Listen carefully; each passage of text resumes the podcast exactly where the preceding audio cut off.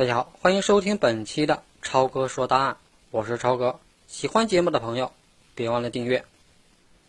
在正式讲之前啊，首先感谢一下听友谢龙的红包。江湖我龙哥人狠话不多，再次表示感谢。好了，书归正传，今天讲一讲残杀活埋兄妹的少女刘婉玲。两千年的十一月十二号。广东省南海市西岸镇有人来报警了。报警的呢是一对五十岁左右的夫妻，男主人呢姓刘。也许在城里啊，五十多岁的男人不算老，但这是乡下，五十多岁已经算是老汉了。刘老汉慌慌张张，语无伦次：“我是来报警的，出事了，不得了了。”警方就回答：“怎么回事？你不要急，慢慢说。”刘老汉说：“我家里一对孩子失踪了，我怀疑是被人拐走了。”哎，警方就问了：“哎，这什么时候的事儿啊？”刘老汉就说了：“就是昨天的事儿啊！我平时在佛山打工，我太太在镇上给一家大排档打工，平时呢家里就三个孩子。第二天凌晨一点，我太太回去啊，发现我家两个孩子，一个女儿五岁，一个儿子四岁，都不在家。”我老伴儿就问我家二十岁的大女儿刘婉玲，问她弟弟妹妹都去哪儿了。大女儿就说：“啊我怎么知道？又去哪里疯了吧？”我老伴儿就在镇上找啊，找了一晚上都没找到，这是以往从来没有过的。我老伴儿赶忙通知我，我就从佛山连夜赶回来了。当晚就发动了亲戚朋友邻居一起找，镇上都找遍了，活不见人，死不见尸的。大家都说。肯定是被人拐卖了，让我赶快报警。警方就安慰他：“哎，你先别急，我们马上去查一查。”向所长汇报以后啊，三个民警立即赶到了刘老汉的家。这是镇子的边缘，镇中村里面有一栋二层的水泥小楼，是刘家九十年代初期返修的。在经济还算发达的镇子里，这栋小楼破破烂烂的，算不上什么。考虑到刘老汉一家只有五口人，居住的条件啊还是很不错了。在刘家了解了情况以后，民警们发觉情况似乎不对劲儿啊。刘老汉的老伴儿于秀莲也不太老，四十八岁，胖乎乎的于秀莲一看就知道是广东常见的贤惠妇女。平时呢性格温顺，很能吃苦耐劳。丈夫长期不在家，家里大小事情都是于秀莲一个人支撑。可以说是能里能外，颇有主见。此刻的于秀莲啊，也魂不守舍，焦急万分。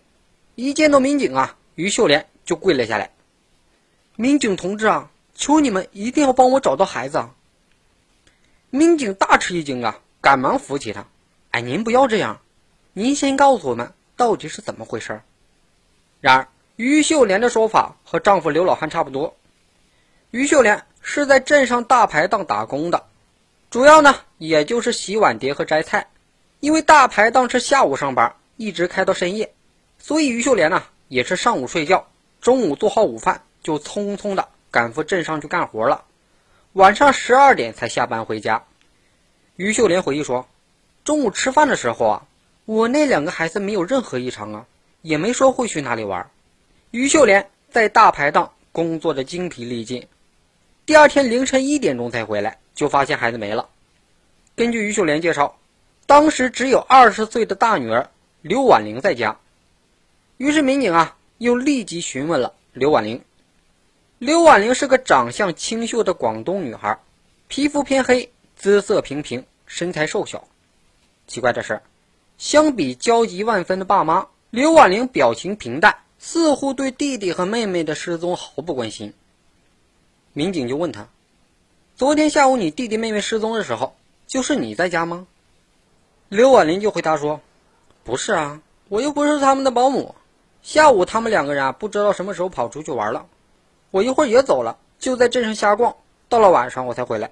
我烧好了晚饭，我弟弟妹妹也没回来吃，我也管不了他们呢。自己吃了以后就上床睡觉了。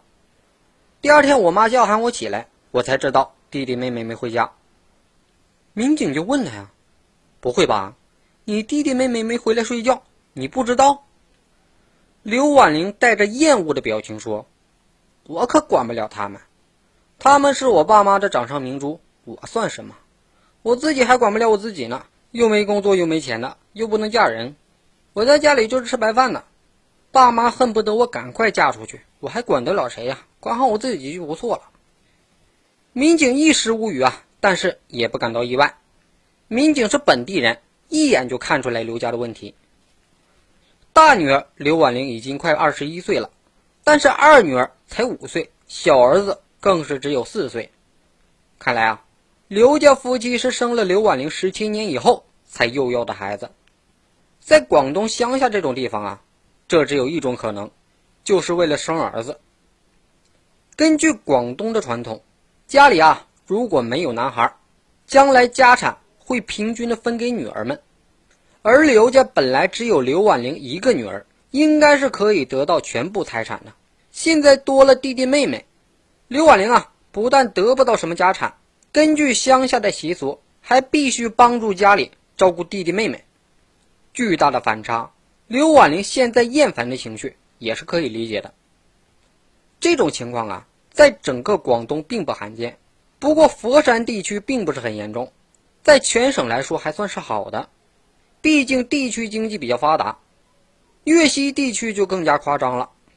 在粤西的一个女的曾经说过：“我们粤西乡下呀，生了男的的家庭，全家欢天喜地、兴高采烈的，满脸红光，说起话来啊，声音都大一些；生了女的的家庭啊，就垂头丧气，说话也是低声下气，像偷东西被抓了一样。生男生女的区别不单如此。”有些势利一点的家庭，对生儿子或者女儿的媳妇儿态度也是有着天壤之别。生了儿子的儿媳妇儿，家里就伺候的细心周到，无微不至，每天吃一只鸡那是最低消费。有时候娘家来了人了，杀个两三只也不在话下。一个月子坐满四十天下来，包白满月酒，杀上一百多个鸡也算正常。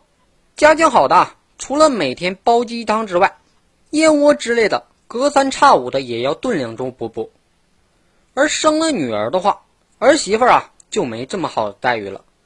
有时候没鸡了，买块猪肉煮点汤也凑合，燕窝什么的就更不用想了。坐上二十来天的月子就开始干活了，有些极端的公婆呀，甚至还会冷言冷语的给儿媳妇脸色看呢。还有人这么说：为什么广东边远地区重男轻女之风这么严重呢？这和我们婚嫁传统和家庭观念有关。以岳西为例啊，你辛辛苦苦的把一个女儿养大，供书教学把她培养成才，有一招啊，结婚嫁人之后，她就是夫家的人了。